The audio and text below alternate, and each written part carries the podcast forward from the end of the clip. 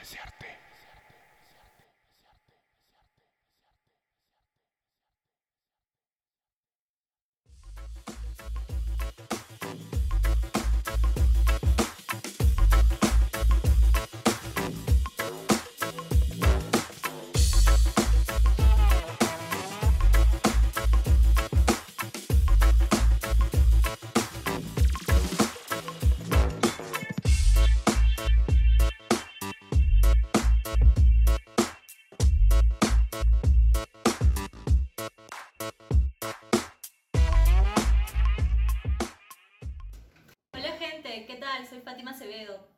Apasiona la pintura y la gestión cultural. Los invito a ver este segundo episodio. Estará buenazo.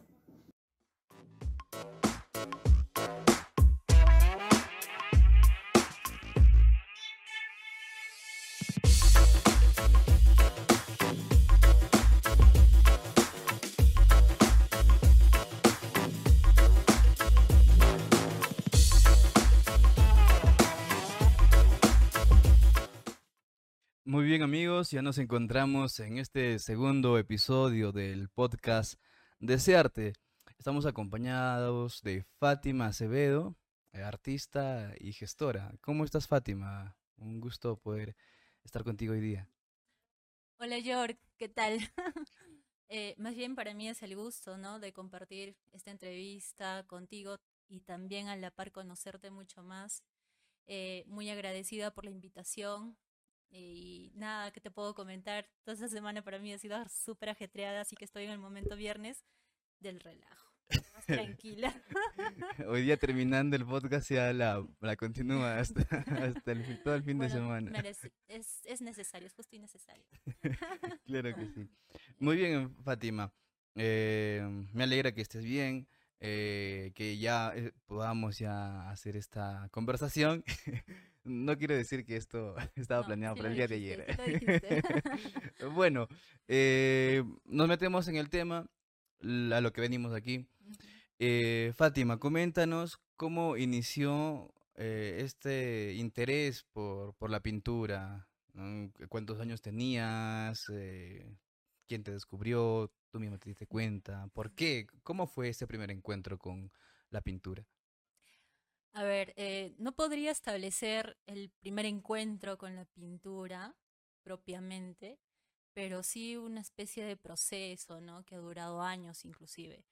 Eh, yo no he tenido o no he sentido desde pequeña una pasión bastante clara por la pintura, podría decirlo así, ¿no?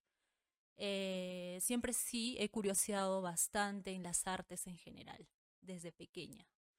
Eh, me gustaba inclusive la psicología, me gustaba la filosofía, todavía hasta ahora, y siempre he estado en, en esos rubros como curioseando, indagando, buscando libros, y a la par que me dedicaba a mis cosas propiamente como cualquier estudiante, ¿no? Eh, salí del colegio, la idea que yo tenía era la de estudiar psicología. Ah, psicología fue la Sí. primera opción. Fue la primera ¿Pero qué opción, pasó? algo que sí que me motivaba, ¿no? O sea, no la tenía muy clara todavía, como muchos otros que creo que salen del colegio y no saben qué hacer con todo el mundo que tienen por delante, ¿no? Eh, pero luego de eso, eh, ya afinando más claramente mi- mis sentimientos, mis ideas y lo que yo quería hacer en realidad, eh, decidí abocarme al derecho el derecho, ¿no? Eh, y en eso pues he transcurrido gran parte de mi vida. Y ya en, en el, en el transcurso de la universidad, ¿Cuántos eh, años más o menos más o menos tenía 22 años o 21 años, en décimo ciclo me acuerdo. Eh, yo tenía una familia, ¿no? Bueno, propiamente, tú sabes, tengo un hijito con el padre de mi hijito y él también es una persona muy abocada al arte, ¿no? Le gusta bastante, Ujú. También es abogado. Yo de alguna otra forma reconozco, reconozco esa injerencia que ha tenido el padre de mi hijo en mi vida, que me ha llevado de alguna otra forma a desenvolverme más profundamente en el arte, porque antes de eso no, no la tenía.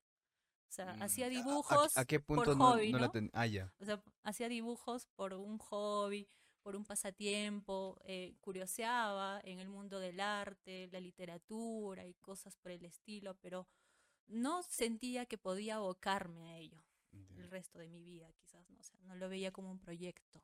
Como actualmente lo estás como desarrollando. actualmente lo vengo desarrollando. Eh, la motivación que esa persona ejerció en mi vida fue, fue el punto de partida, considero y es algo que yo agradezco hasta ahora. ¿no? Y nada, simplemente un día decidí postular al ESFA para iniciar con ese proyecto de lleno. Y nada, pues entré en artes plásticas y estuve estudiando ahí un par de años que a la par también eh, estaba estudiando mi otra carrera, ¿no? Y es ahí donde ya em, agarré técnica, ¿no? Conocí el, lo, lo, básico, lo fundamental de este hermoso arte, las artes plásticas, la pintura, el dibujo. y, y, también en, en, esa búsqueda todavía constante de encontrar un sello, ¿no? De, de encontrar una firma, de encontrar un estilo, un estilo propio, ¿no? Que considero todavía no lo he logrado, estoy en proceso y que creo que sí me siento encaminada. ¿Cuánto tiempo ya vienes este, desde entonces desarrollando Ah. esta disciplina? Mm, unos 6, 7 años. Seis, siete. 6, 7 años, ¿no? Desde que inicié el ESFA. Mm, En le- el ESFA. eh, antes de la grabación estábamos conversando un poco, me comentaste que no llegaste a concluir lo- la carrera. Eh, y me comentaste algo interesante, tal vez sería bueno Sí. comentarle por, por qué la razón, el motivo de, de no haberlo concluido. Sí, eh, claro. em, eh, us- bueno, ustedes saben, ¿no? Que el ESFA tiene rango universitario, ¿no?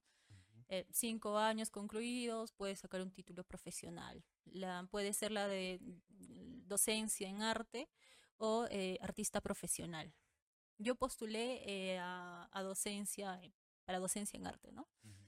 Y bueno, te comento que tanto los profesores del- de la escuela de artista profesional y la de docencia de arte son los mismos docentes, ¿no?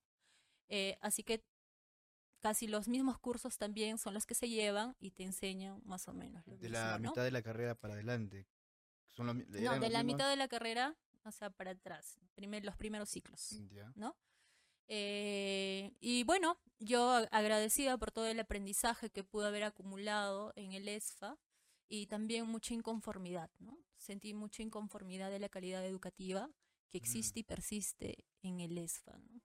Por parte eh, de algunos malos docentes, ¿no? Que no se, que no tienen ese esmero por actualizarse, Mm, por eh, generar mejores este, situaciones educativas para los estudiantes, ¿no? Como que también hay muy buenos docentes, y lo, los puedo resaltar, ¿no? Hay muy buenos docentes, hay docentes que con todas las dificultades que pueda tener la institución, ujú. ellos se ponen el, el, el saco al hombro y trabajan con eso, ¿no? Y a la par, y muy agradecida por ello. ¿Por qué lo dejé? Ah, fue uno, uno fue por la calidad educativa, que no, que no fue, no me parecía ya muy buena.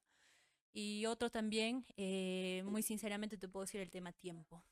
El tema tiempo, yo estaba culminando mis otros estudios y ya estaba como que mm, proyectado a sacar el título, entonces ya como que me absorbió. Me absorbió, Claro. Entonces tuve que, que desistir de, de las artes plásticas en el ESFA, pero eso no quiso decir de que yo lo deje ¿no? de plano, sino continué de forma autodidacta. ¿no? Igual recabando, recopilando, aprendiendo por mí misma todo lo que tiene que ver con este arte. Los puntos o informaciones o conocimientos que tal vez veías que carecía eh, esta parte, estos siglos posteriores, ya por tu propia cuenta fuiste eh, buscándolo. Sí. Como mencionas, de manera autodidacta ya fuiste eh, creciendo dentro de lo que es la, la pintura, el dibujo, ¿verdad? Sí, Las sí. técnicas que... Incluso eh, no solamente yo, ¿no? sino de forma colectiva. Mm. Muchos otros estudiantes también dejaron el ESFA, recuerdo. ¿Tú eres la coordinadora actual o has sido coordinadora de la federación, me mencionabas también, ¿no? Sí, reactivamos la Federación de Estudiantes en el ESFA como un hecho de, no sé, de sentirnos indignados por tantos cobros abusivos que existía. ¿no? En aquel entonces, no sé si ahora las cosas hayan cambiado, pero sí eh, los estudiantes, que en su mayoría provenían de la zona rural, ¿no? Eh, tenían que pagar, no sé, algunos eh, expedición de, de, de, de, papeles, de documentos, entre otras cosas, que tenían que ser gratuitas, pero aún así se les cobraba. ¿no? Entonces, eh, esas cosas que para mí verdaderamente me parecían indignantes, eh, me parecían abusivas, me parecía que, que no debían ser, quise aportar de alguna otra forma en ello, desde lo que conozco a través del derecho, entre otros conocimientos, eh, para poder defender los derechos del, estudiante. ¿no? Y por eso integramos, conformamos la federación junto a una amiga también, Charo Pajuelo, deben conocerla ah, seguramente, gestora cultural. Y, otros amigos también del ESFA, ¿no? Y desde ahí, desde la Federación de Estudiantes, hemos hecho, eh, hemos procurado organizar a las escuelas artísticas, de integrar a los estudiantes en este tipo de, de sucesos políticos, se podría decir, dentro de la, de la ESFA. Eh, así también hemos eh, desarrollado varias actividades de exposiciones, exposiciones colectivas para los Tal vez una de tus primeras exposiciones fue con la federación. Mm. Bueno, mi primera exposición colectiva fue en Wari. En Wari. Te comento, ¿no? cuéntanos un con, poquito de ello. Con un amigo guarino, eh, Dim Pujay. Él en su entusiasmo verdaderamente con sus propios recursos desarrolló una exposición en Wari, una exposición. Autofinanciada, autogestionada. Sí, totalmente, ¿no? Totalmente. Eso como muchos otros artistas, ¿no? Eh, era estudiante también, recuerdo, y con sus pocos recursos hizo lo que pudo, los auspicios gestionó y fue una exposición bastante, bastante, como te digo, eh, fue desarrollada en, el, en la municipalidad, en el espacio con el que cuenta la municipalidad en Guari y todo lo hizo él solo. O sea, él todo lo hizo solo, instaló sus cuadros, me invitó a mí, eh, fui como artista invitado a su exposición y fue una experiencia bien, bien bonita, que hasta ahora la recuerdo verdaderamente, el poder este, llegar a la población aún con nuestras dificultades. Claro. hacer algo y es que cuando hay ganas ajá, y hay algo que la gente llegaba y apreciaba no había gente que apreciaba el trabajo ¿no? hecho por, por los estudiantes que en aquel entonces éramos. ¿Te recuerdas eh, alguno de tus proyectos, alguna de tus pinturas con las cuales participaste en esa primera exposición? Sí, fueron unos dibujos. Eh, cuando yo inicié en, en, el dibujo propiamente, más específicamente, eh, hacía bastante retrato, ¿no? Eran retratos. Me gustaba mucho captar el, el rostro de las personas, ¿no? no quizás eh, de forma realista, no de forma hasta incluso hiperrealista, no. Entonces, me, me, me gustaba captar como que eh, la esencia de una persona a través del rostro, a través de una mirada, poco, poco estética quizás. Por ahí era la línea que yo manejaba de captar los rostros de la gente y hacer una especie de retratos, ¿no? De retratos. Eh, también hice trabajos en acuarela, recuerdo mis primeros trabajos en acuarela, que eran como indagaciones, ¿no? Entre mm, cosas un poco raras, lo oscuro, lo blanco, tratar este tema del dualismo, todo, que, que, quizás hasta ahora todavía lo sigo manteniendo. Y es que, es que en realidad yo noto en ti una esencia medio gótica. ¿O me equivoco? ¿Algo? No, nada que ver. La gente cree que soy, pues, no sé, gótica, metalera. metalera. me gusta, me encanta el metal. Es una aficionada al metal. Me encanta, me encanta la música metal, me fascina. El metal sinfónico propiamente es algo, es una de mis pasiones musicales, ¿no? Eh, pero no, nada que ver, es mi estilo, es mi forma de ser. No, pero, pero gusta, gusta, ¿eh? No, no quiere decir que no, no gusta. Pura esta chica, qué loca, de verdad, ¿en qué andará? Sí, algo, algo por allí podríamos No, que ver, nada que ver. No, está bien, está bien que lo clares para que, para que lo tengan bien en claro, ¿eh? No, no, no, se equivoque. Tampoco es, este, no sé, no está metida en una secta ni nada. No, no, nada de eso. Muy bien, Fátima. Y, y dime, ahora que recuerdas estos primeros trabajos con los cuales eh, participaste en esa primera exposición. Eh, ¿Te recuerdas de la segunda exposición? ¿Cómo fue esa, la segunda Ah, la exposición? segunda exposición, a ver, te comento. La segunda exposición es la que se desarrolló en el IPNA, ¿no? El himna. El. IPNA, ajá. Eh, aquí, Aquí en Huaraz. aquí en Huaraz. Ellos tenían, porque ahora no está funcionando, una sala de exposición, ¿no? Especializada y muy bien ambientada. O sea, una, una sala de exposición propiamente. Incluso considero mucho mejor que la que tenemos en el centro cultural. Verdaderamente. Entonces, se hizo las gestiones gracias a aquel entonces eh, Miguel Valverde, tuvo mucha, mucha injerencia en el ESFA. eh, estaba muy interesado en trabajar con, con los estudiantes el- de la escuela, con Charo Pajuelo, ¿no? Que desarrollaron toda esa gestión, Charo Pajuelo de la Federación de Estudiantes también, eh, desarrollaron todo, toda la gestión con el IPNA, ¿no? Para que se pueda desarrollar ahí la exposición colectiva de los estudiantes del ESFA Ujú. y ahí participamos. Fue, fue mi primera vez participando en una exposición donde había un curador. Ah, ok. Claro, porque nos Exacto. comentaste que en la primera exposición Claro. fue el mismo artista que puso los Sí, cuadros. él y- mismo hizo todo y Mm. presentamos muy libremente, así muy sueltamente, lo que nosotros queríamos presentar. ¿No? Hubo así un filtro, se podría decir, lo que hace el curador.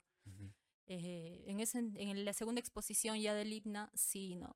Miguel hizo de curador y él seleccionó muy minuciosamente las obras que iban a ser expuestas en ¿Cuántas el obras más o menos? Fueron, fueron? si mal no recuerdo, unas 30, 30 obras. Vaya. Ajá, más o menos. Y de artistas. Artistas de toda índole, artista, incluso también había artistas invitados, ¿no? Artistas ya consagrados, se puede no, me refiero a los que llevaron sus, sus cuadros. Ah, la mayoría estudiantes. La mayoría estudiantes Mm. del ESFA. Sí, y verdaderamente fue todo, todo un suceso porque uno no conoce a sus compañeros hasta que ve sus obras. Sea, Claro. tú, tú puedes andar ¿no? en, en la escuela artística y conocer tanta gente que está estudiando ahí Y no hay un espacio donde no hay puedan un compartir. espacio donde, donde podríamos compartir. Eso es una de las cosas que siempre carecía en el ESFA, ¿no? Espacios de, de conversa. Y de carecía por, por, ¿por qué razón? ¿Por Porque las mismas autoridades de, de la creo que o- s- bueno, no sé cómo, cómo decirlo, ¿no? Quizás no se generaba mucho espacios académicos, no se generaba espacios este, de, de conversación, ni tampoco espacios de compartir, ¿no? Nu- Nuestros, nuestras indagaciones, nuestro arte, las obras que venimos haciendo, más que las aulas y el, y las, el desarrollo de las clases propiamente, ¿no? Ahora, los pocos espacios que se generaban eran como esporádicos, ¿no? Eran esporádicos, o sea, no eran constantes, no era un trabajo continuo, ¿no? de los estudiantes ni tampoco los docentes. O sea, esa es una de las falencias que realmente tenía el ESFA en artes plásticas. Yo creo que había mucho más actividad artística en la escuela de música. Los chicos eran más entusiastas. Y en ese esta, y en esta ocasión eh, del IVNA fue también por parte de la iniciativa de todos los estudiantes que se pudo, pudo llevar a cabo. No, eso fue este por el, el interés, el entusiasmo de los chicos de la federación Ujú. y de Miguel Valverde. Que claro, Mm. Miguel Valverde como artista consagrado, eh, egresado del ENSABAP, eh, ya tenía pues no La eh, trayectoria, la el trayectoria, peso. el peso necesario también y eh, esta, no sé, pues este, esta posición de poder desarrollar un trabajo como curador, ¿no? una exposición como curador. Mm, Y lo hizo bastante bien, todo, todo salió muy, muy bonito y yo tengo muy buenos recuerdos de esa exposición colectiva y de haber conocido a muchos de mis compañeros artistas, eh, buenos estudiantes de, del ESFA, eh, a través de sus obras, que no las había visto. Cada uno era un mundo distinto, me imagino. No, claro, sí, o sea, cada, cada quien un mundo distinto. Y a veces uno pensaría, o bueno, una pensaría que quizás estos trabajos están más relacionados al costumbrismo, ¿no? Como usualmente pasa, ¿no? Ah, con, con esos rezagos costumbristas paisajistas que todavía tenemos como que muy impregnado en nosotros, pero no, no fue así. Yo en esa exposición vi el, el, el rompimiento de eso, más bien como que ot- ot- expresiones más, más sueltas, o sea, búsquedas más, más, no sé, más recientes, más actualizadas, quizás, ¿no? Una especie hasta incluso de arte contemporáneo que se manifestaba y fue locazo, fue locazo. Qué No ver tanto paisaje y no ver tanta obra costumbrista. ¿Y hay algún registro fotográfico de esa exposición, tal vez en las redes sociales? Tal vez alguien que quiera ver el Limna, el Limna registró todo eso. el Mm, sí, ellos tienen el registro en su página.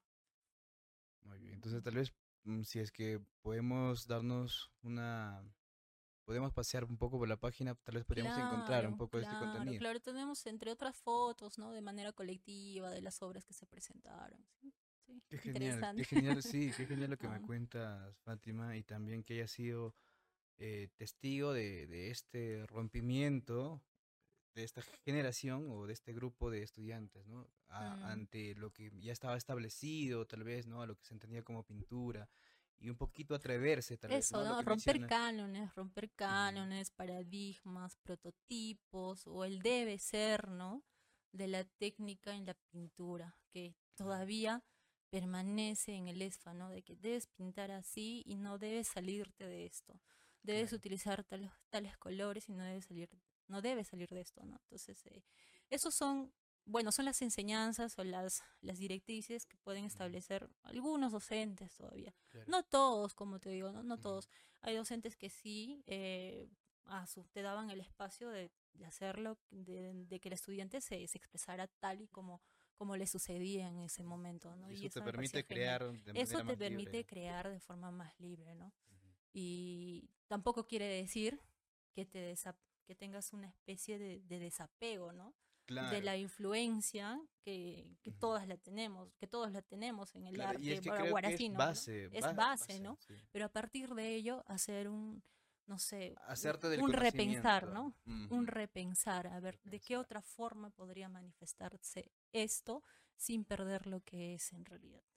Claro. Entonces, eso sí me parece a mí interesante dentro de lo que procuro hacer en este camino artístico. ¿no? Qué genial, qué genial, Fátima. Eh, dime, ¿te recuerdas eh, o tienes aquí cercano así algún cuadro que te haya gustado más Ah, ya. eh, o te haya tomado más esfuerzo tal vez o que te haya costado que por algún, por algún motivo de la vida sea el que resalte ante los demás tal vez? Ah, n- no sé, no sé si tú me pides e- elegir entre tantos hijos que tengo, puedo elegir. Cada, cada trabajo que uno hace como artista es una especie de desprendimiento de uno, no es como un hijo. Claro, no te podría decir cuál de es tus hijos esto no, no, no. sí. Yo te, te lo digo así porque los trabajos que hago a mí me toman tiempo. O sea, no es que un día me aboco todas, todas las 24 horas a desarrollarlo, no. A mí me toma el proceso que me dura comprender algo trascendental en mi vida. Y mira, a ver, te puedo mostrar. Aquí he traído algunos trabajos. Genial. Estos, A, estos a- a cuatro esta, a esta cámara la mostramos. Sí, sí. He traído cuatro dibujos. Estos pertenecen a una colección de 12, de 12 dibujos. 4 de 12. 4 de 12, ¿no? Los demás ya no los tengo, ¿no? Porque he ido vendiéndolas, he ido también compartiéndolas con, con algunos seres queridos. Em, estos cuatro son los únicos que tengo porque me ha sido muy difícil desprenderme de ellos. Ah, y tienen una secuencia, ¿no? Por ejemplo, este es el número 2. Ujú. Este es el número 2. Este viene a ser, te comento, el número 5. Este viene a ser el número 9 Ujú. y este viene a ser el número 12. Y este, el número 12, que puedo mostrar aquí en la cámara, es el único trabajo a color de toda esa colección. A color propiamente te digo porque, bueno, es acuarela y son más resaltantes los colores, ¿no? En este caso, por ejemplo, que es el número 9, es un trabajo en sanguina. ¿no? Sanguina, para los En que no sepan, es... Es una especie de carboncillo, Ah, pero en color tierra, ¿no? Mm, Así, marrones, ujú. ¿no? Entonces, este trabajo en sanguina también es uno de los pocos, bueno, es solamente los dos se podría decir que es más o menos como a color, ¿no? Ujú. De ahí los demás trabajos Son más góticos. no, no, no. oscuros, son más oscuros, no le digas gótico. No, o sea, son más en carboncillo, ¿no? En lápiz y carboncillo. Ujú. Y como te decía, esto es uno de los primeros, ¿no? Y bueno, una de las características que quizás pues muchos puedan, puedan darse cuenta de los trabajos que desarrollo, de los dibujos, es que tiene harta carga simbólica. ¿no?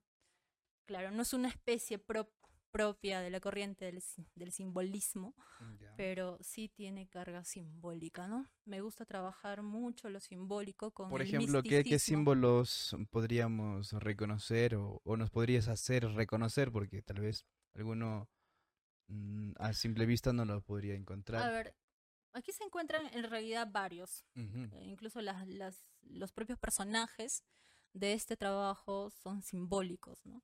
Eh, los que podemos reconocer a primera vista puede ser, por ejemplo, la espada, ¿no? La espada que se encuentra atravesando a la mujer. Eh, es- este ente oscuro, ¿no? En el que todos podemos reconocer una especie de, de demonio, Demonio, llamado algo así, ¿no? La venda en los ojos, ¿no? Como símbolo de alguna ceguera, en Ujú. este caso una ceguera espiritual. Y entre otras cosas, ¿no? Por aquí Y, pero vemos también allí a un personaje rostro, masculino, ¿no? un personaje masculino, el rostro de un hombre bello, ¿no? Bello estéticamente dentro de los cánones. Y lo que te puedo comentar sobre esto es que estos 12 dibujos ¿no? Ujú. responden a un proceso personal. Ya. hay un proceso personal de, de deconstrucción, o sea, de construcción pura, en el que tras atravesar diversas eh, dificultades en mi vida de toda índole, creo que no he tenido las cosas fáciles en mi vida, en muchos Y- sentidos, Y esta, esta colección ha y- sido un medio de canalizar todo ello. de canalizarlas, de tratarlas, de observarlas, de aprender de ellas, de, de romper mis creencias, mis prejuicios, de conocerme, todo un proceso de conocimiento en realidad profundo, ¿no? O sea, no hablo de conocerme físicamente, observarme, no, un proceso de indagación interno. honda, profunda, interna, de, de saber qué hay más allá de lo que se puede ver, ¿no? más, más Sí. allá de lo corpóreo, más allá de lo físico y del poder que nos constituye a cada uno de nosotros de poder curarnos a nosotros mismos. Cuando digo curarnos no hablo de una enfermedad, sino hablo de, de muchas cosas que desde niños se nos ha venido instruyendo en la cabeza o nos ha venido constituyendo y que de forma muy inconsciente rigen nuestras vidas. Y, y Lo que se podría decir eh, hacernos cuadrados. no, o sea, quizás no hacernos cuadrados, sino, por ejemplo, creer tener verdades absolutas, Mm. juzgar qué, qué es bueno, qué es malo, en base, por ejemplo, a, a una, a, a disposiciones morales, Ujú. en base a disposiciones religiosas, por la familia misma, por la sociedad, entre otras cosas, ¿no? que, que las damos de ciertas, las damos de, de ciertas, no, las damos de absolutas, Ujú. del tiene que ser y el debe de ser así y no puede ser de forma distinta. Entonces, esas indagaciones que se convirtieron a la larga en rompimiento para mí, rompimiento en observación constante y profunda, es, de alguna otra forma se transmiten en, en los trabajos que desarrollo, ¿no? Un proceso de conocimiento, de autoconocimiento, un proceso de, de liberación, un proceso de, de curación y un proceso de indagación hacia formas de conocimiento distintas a las que conocemos. Y cuando te digo formas de conocimiento, te comento, ¿no? Este, hace no mucho hicimos una exposición con el colectivo Azul Alternativo, se llamó em, Matices Diáfanos, ¿no? No, no, no, no, no. Esta última exposición La intervención en las calles. No, fue la virtual. Ah, virtual. Sí, Matices Diáfanos se llamó, si no me equivoco, fue creo que la, la otra colectiva, me estoy equivocando del, del nombre de, de exposición. Pero hicimos una exposición virtual con Miguelito, los chicos del colectivo, ¿no? Mm. fueron una de las primeras actividades. Y nos pidieron eh, pensar alguna frase propia sobre el arte, ¿no? Ujú. Algo que nos, nos pueda surgir o ¿O conceptualizar, ¿Qué es lo que entiendes como arte? qué es lo que po- podemos entender como arte, ¿no? Yo no sé si puedo hacer nueva esto que voy a decir. Quizás otras personas ya lo hayan dicho o lo conceptualizan así. Pero podría yo entender, podría yo conceptualizar, no, no quisiera decir este conceptualizar porque me parece una, una forma de limitar las cosas, ¿no? De, mm, de encasillarlas, ¿no? Eh, como comprendo el arte es como una forma de conocimiento. Así lo dijo, ¿no? El arte para mí es una forma de conocimiento. Y cuando la gente me preguntaba, ¿por qué dices eso? Una forma de conocimiento. Es como, es como si, si sugirieses de que el arte en sí es un es conocimiento y que, bueno, ¿qué tipo de conocimiento, no? o sea, ¿qué tipo de conocimiento? Entonces es eso. ¿Qué cosa se aprende del arte en realidad? O sea, el lenguaje propiamente es limitativo. El lenguaje no puede acceder a todo el conocimiento que integra, por ejemplo, este universo o que contiene este universo. El Claro. lenguaje nos limita de comprenderlo, de entenderlo, de transmitirlo. Sí, hay ¿no? cosas que el lenguaje es, sí, pues. No es- Queda alcanza, chico para Queda poder chico, describir exacto. cosas No puedes, que no puedes escribir, ¿por qué? Porque quizás no encuentras las palabras o tal vez necesarias, no existen. o tal vez, no, no han bueno, no han sido creadas, ¿me entiendes? Ahí entra el arte yo considero, ahí entra el arte. El arte para transmitir, el arte para eh, canalizar formas de conocimiento que todavía no son, no sé, no sé, todavía se es incomprensible con nuestras formas de expresarlas. Por Claro. ejemplo, a través del lenguaje.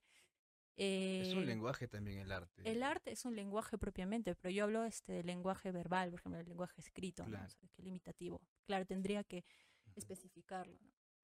Entonces el arte lo que hace, de forma simbólica también, es captar todo, todo ese conocimiento que todavía se nos es extraño, todavía se nos es ajeno, todavía se nos es hasta inimaginario y nos los- lo trae a este plano y nos los hace mm, nos los hace conocer. Entender. En- o sea, quizás no de forma eh, literal, claro. quizás no de forma que en el momento lo puedas comprender, ¿no? O sea, sí, ya, esto dice tal cosa, tal cosa, esto me quiso decir, Sí, no, o y sea, y ese- sino e- es algo que se capta de forma esencial, yo Claro. considero, una forma de conocimiento esencial de algo que nos transmite.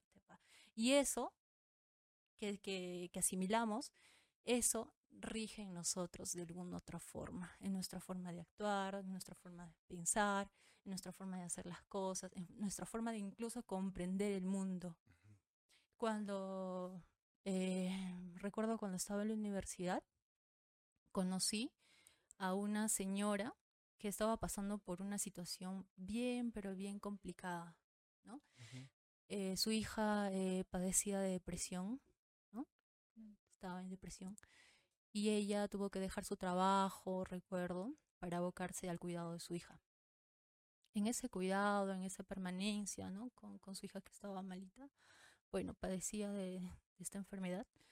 eh, ella también llegó a padecer de depresión, ¿no? Y su familia también, de alguna otra forma, eh, entró en esta tristeza, ¿no? Y yo la llevo a conocer por cosas de la vida en el ESFA, ¿no? Y ella mm, indagó un poco sobre las cosas que yo hacía, me vio en una exposición y le gustó mucho los cuadros, Yo quizás no pueda llegar con mis dibujos a muchas, a muchas personas porque no es puramente estético. Tú me dijiste es oscuro y a veces lo oscuro, lo extraño, repele a la gente. no necesariamente es lo que pienso de sus dibujos, no, no. Ah, entonces, pero sí he tenido, o sea, muchas veces personas que se acercan, ¿no? De forma muy sincera, de forma muy espontánea, y me dicen, oye, oye, flaca, ¿no? Me decían, oye, qué bacán lo que muestras acá, porque no sé, no puedo decirte qué cosa, no, no puedo, no, no, no se me salen las palabras, pero puedo entender por lo que tú has estado atravesando. Claro. Algo así, ¿no? O sea, es una cuestión emotiva, fuerte, la impresión que les causa, y luego me dicen simplemente, creo haber entendido el proceso en el que has estado y lo que has encontrado. O sea, eso para mí es genial, genial, ¿no? Porque yo sé que en sus propias palabras no me las va a poder describir y yo tampoco quizás pueda. Pero lo está entendiendo. Pero algo en esa persona ya es distinto. Ya es distinto porque hubo una comprensión de eso esencial en un trabajo que yo intento plasmar a través de mis dibujos, ¿no? A través del dibujo. Genial. Lo que esa señora, recuerdo hizo y así la tengo, lo tengo bien marcado, es que se identificó tanto con, con estos dibujos que hacía que, que empezó como que a, a, observarlos así muy detenidamente y hizo un proceso de, de liberación de sí misma. O sea, a su, fue un proceso de, de, de rompimiento de muchas cosas de ella misma, que a la larga se tradujeron en, en ser una mujer mucho más propia, o sea, mucho más, mucho más suelta, más risueña, llegó a superar ese, ese tema que tenía familiar, su hija también, y yo, este, como la veo, la veo, uf, una mujer muy, muy libre, no digo libre, libre como absoluto, ¿no? Pero una mujer muy propia y me pareció fascinante que quizás en ese proceso de su vida algo haya tenido que ver el, el arte que yo desarrollaba, ¿no? Los dibujos que ella. Y creo que, eso es una de las funciones del arte también, ¿no? Es algo de la importancia también para con la sociedad eh, que, que cumple justamente tal vez para poder tener ese proceso mediante las obras de arte de un artista que tal vez ha podido interpretar todo ese proceso mediante, mediante la pintura en este caso, ¿no? Y mientras me comentabas un poco de, del proceso que estabas desarrollando o has desarrollado para esta colección, eh, acompañaba a, a, lo que estaba mirando. Y sí, te doy la razón y también he podido sentir esa sensación o ese entender no escrito, no, no textualmente o hablado, mejor dicho, mediante la imagen, ¿no? Y sí, se nota esa esencia. Yo te, mira, yo te digo, si algo a mí se me, se me dificulta bastante cuando me has hecho incluso la pregunta de qué símbolos son y qué significan, ¿no? O sea, es como que... Es muy, muy metafísico, ¿no? ¿Qué cosa que se hecho acá? No, sé, es como que muy, muy teórico, no sé, este, decirte qué significa esto. O sea, no puedo, no puedo. ¿no? Me gusta más que la gente observe y aunque quizás en su momento no la pueda explicar, se vaya con algo, ¿no? ¿Qué es lo que hace el arte en realidad, ¿no? de sus diversas formas? Genial, genial, Fátima. Muy bien, me están avisando que ya estamos contra el tiempo. Eh, nos vamos a publicidad. Eh, mm, antes que nada, agradecer a nuestro auspiciador principal, la Sierra Andina. Salud, eh, Fátima. Gracias por permitirme compartir este momento, también compartir con el público, ¿no? Parte de tu experiencia, cómo ha sido este encuentro, ¿no? Y también agradecer por este espacio al Restobar El Trivio. Entonces, volviendo, conversamos un poco de tus proyectos actuales que vienes desarrollando y ya para ir terminando este podcast, ¿no? En la segunda parte. Entonces, volvemos luego de publicidad.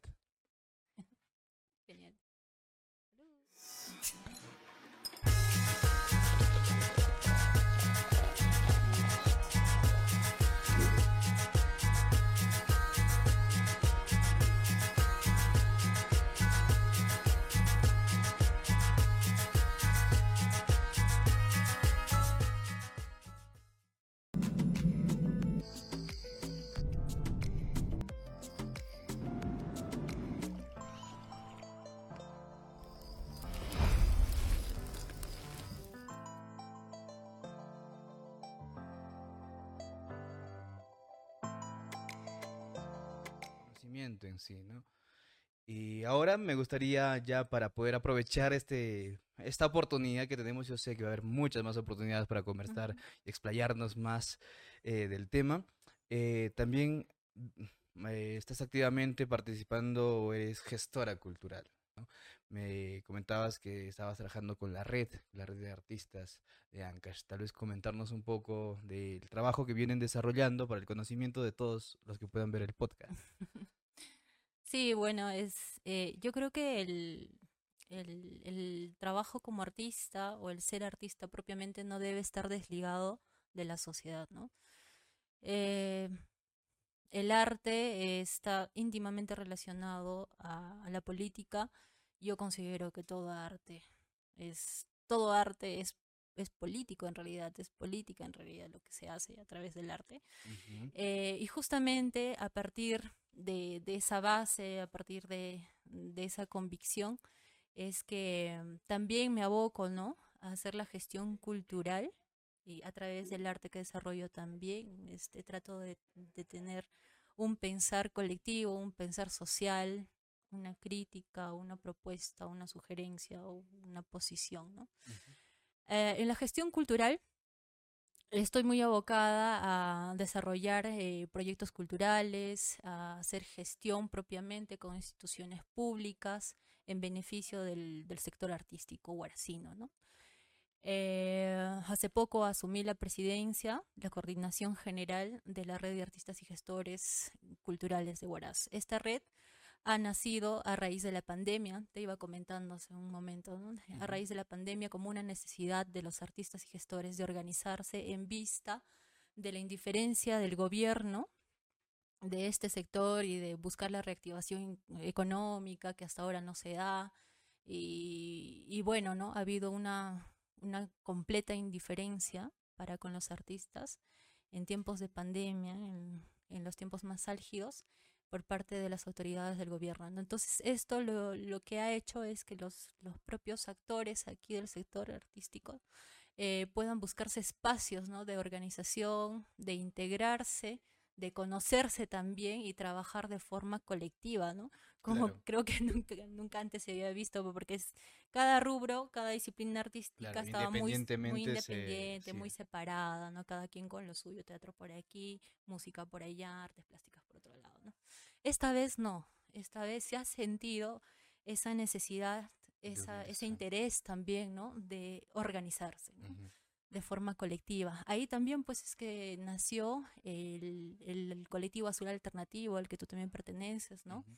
Eh, fuimos cuatro las personas que desarrollamos este proyecto y Ujú. que ahora, bueno, ya camina por sí solo, ¿no? La Claro. gente misma desarrolla el trabajo del colectivo y es súper interesante ver a tantos eh, chicos entusiastas, artistas de toda índole, de toda vertiente artística, trabajando de forma conjunta para armar un festival, por ejemplo, como el que se desarrolló en Rataqueno. Entonces, en esa, en esa búsqueda también, eh, en ese camino también estuvo la red de artistas y se llegaron a, a plasmar eh, una especie de, de plan, de plan de varios proyectos, ¿no? En la que nos abocamos a cinco puntos álgidos problemáticos de la cultura y el arte en Huaraz. Eh, nos abocamos en ese plan al tema del centro cultural, a las ordenanzas municipales en tema cultural que no estaban siendo cumplidas por el gobierno de turno, el gobierno este, por la municipalidad. Ujú. Eh, también a la creación de una gerencia de cultura, que es lo que nosotros habíamos propuesto Y creo la que reactivación se creó, económica. ¿no? y otro punto más que era el consejo, el- la creación del Consejo de Arte y Cultura, creación del Consejo Provincial de Arte y Cultura, así se llamaba. Ujú. Entonces, esas cinco propuestas iban con antecedentes, iban con este con, con una propuesta real desde el propio sector, desde los propios artistas, de solución y también de, de personajes que podían interceder y que podían también participar de forma conjunta para el desarrollo de proyectos, políticas, entre otras cosas, que podían ser llevadas a la municipalidad provincial y estas puedan ejecutarse, ¿no? Ujú. Eh, empezamos por, la crea por proponer la creación de la gerencia de cultura y nos abocamos a ese primer punto de este plan que habíamos armado, ¿no? Y verdaderamente fue todo un, todo un trabajo porque nos costó, la sudamos y había sido incluso antes planteada, pero eh, las personas que promovieron esta idea fueron dejándolo, dejándola a, raíz de que encontraron mucha, muchas, este, muchos traspiés políticos, ¿no? propios eh, de personas que no entendían que la cultura podía verse como una especie de, de, activo de desarrollo para la provincia. No lo veían así, simplemente la relegaban al, a un costado como algo que no podía ser importante, por ejemplo, para la economía guaracina o no podía ser importante para dentro de los planes de desarrollo para Huaraz, ¿no? Como suele suceder en nuestro país.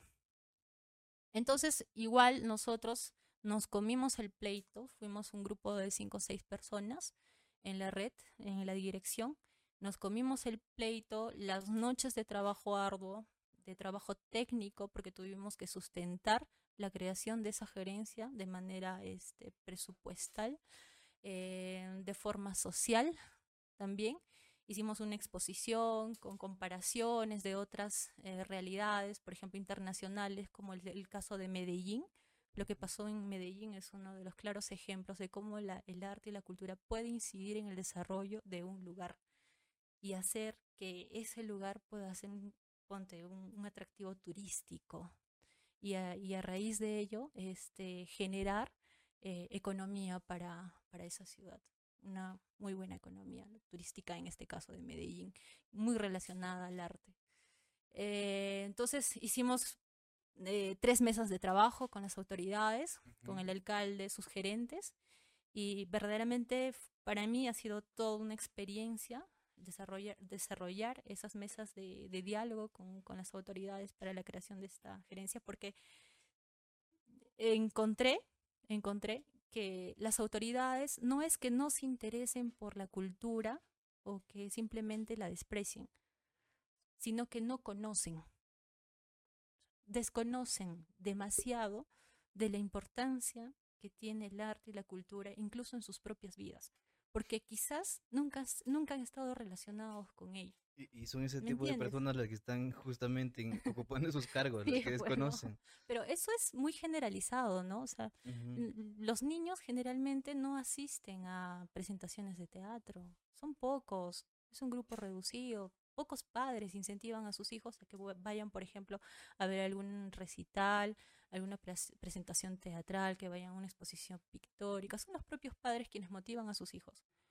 Pero generalmente mayormente, los niños no están como que familiarizados con exposiciones, con obras teatrales, a menos que éstas se vayan a sus propios barrios, ¿no?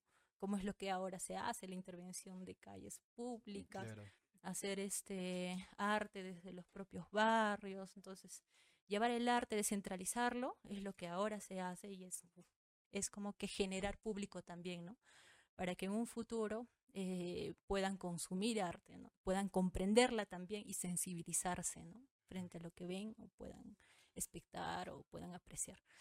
Entonces, este, lo que yo pude observar ahí es de que había mucho desconocimiento, ¿no? mucho desconocimiento, poca familiarización, algo sumamente desconocido en muchas personas y otras personas que sí bien conocían, pero que lamentablemente eh, creo que pecaban de ignorantes, ¿no? Pecaban de ignorantes o simplemente eh, tenían otro tipo de intereses. Entonces tuvimos aún así que lidiar con todo eso, ¿no? Y seguir metiéndole mucha fuerza a que se concrete ese proyecto de creación de, la gerencia. También tuvimos temas este, de carácter político, ¿no? riñas entre ellos, disputas de intereses entre los regidores, entre el alcalde, tantas cosas que, bueno, al final limaron asperezas y se, llegó se llegaron a muy buenos acuerdos, felizmente, ¿no? Actualmente ya se cuenta con el, el proyecto del ROF, no, no es proyecto, en realidad el ROF ya ha sido aprobado, ya se cuenta con el ROF de la municipalidad actualizada Y en ese ROF está plasmado la creación de la Gerencia de Desarrollo Social y Cultura. O sea, Huaraz, la provincia de ya cuenta con una gerencia de desarrollo social y cultura y una subgerencia de cultura y educación. ¿Qué implica esto?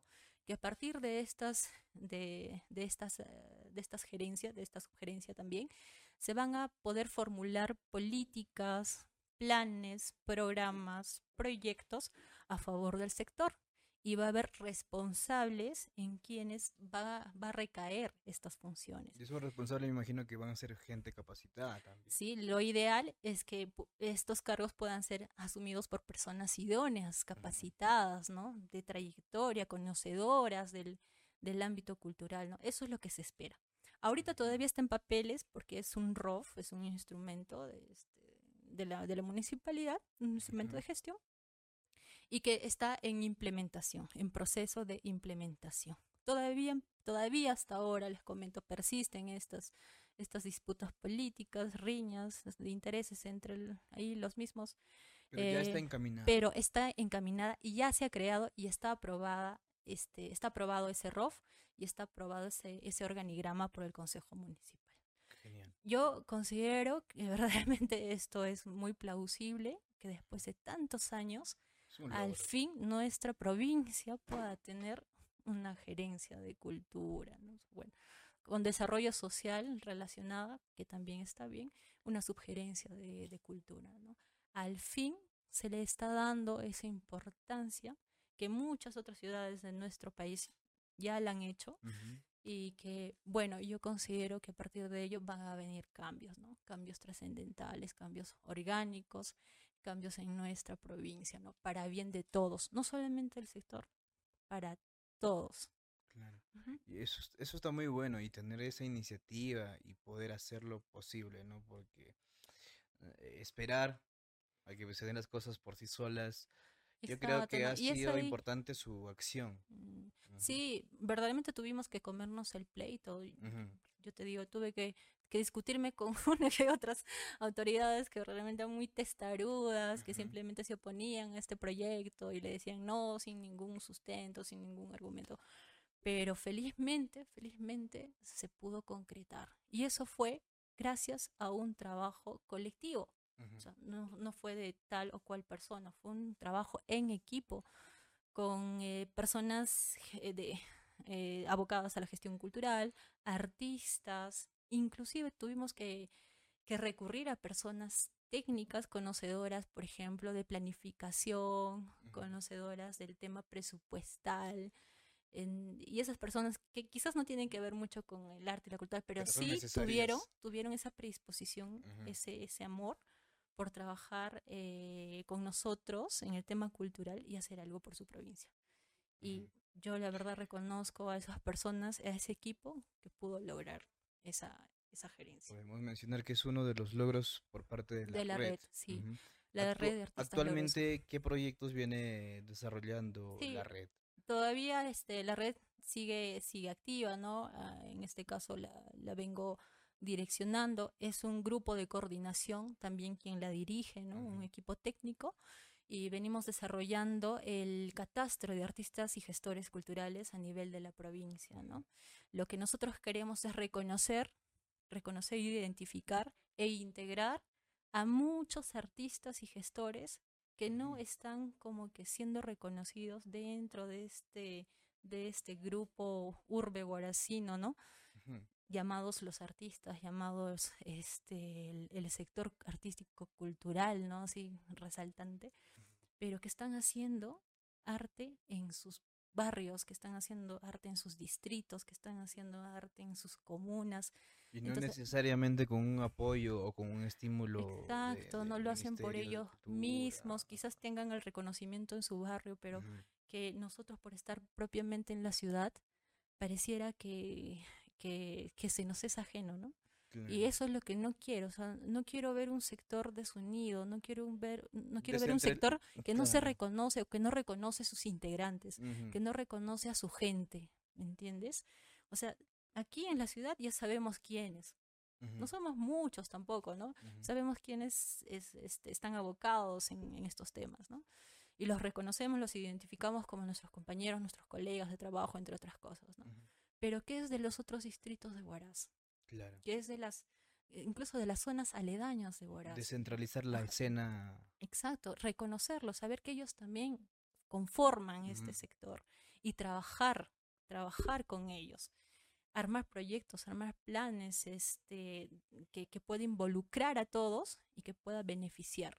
Dentro de las funciones de la red también se incluiría el capacitar también. Claro, la capacitación, también estamos como que eh, ya eh, planeando desarrollar capacitaciones en formalización de asociaciones, en en temas de marketing cultural, entre otras cosas que van a ser muy útiles para los profesionales del arte, ¿no? No solamente profesionales, sino también intermediarios y técnicos.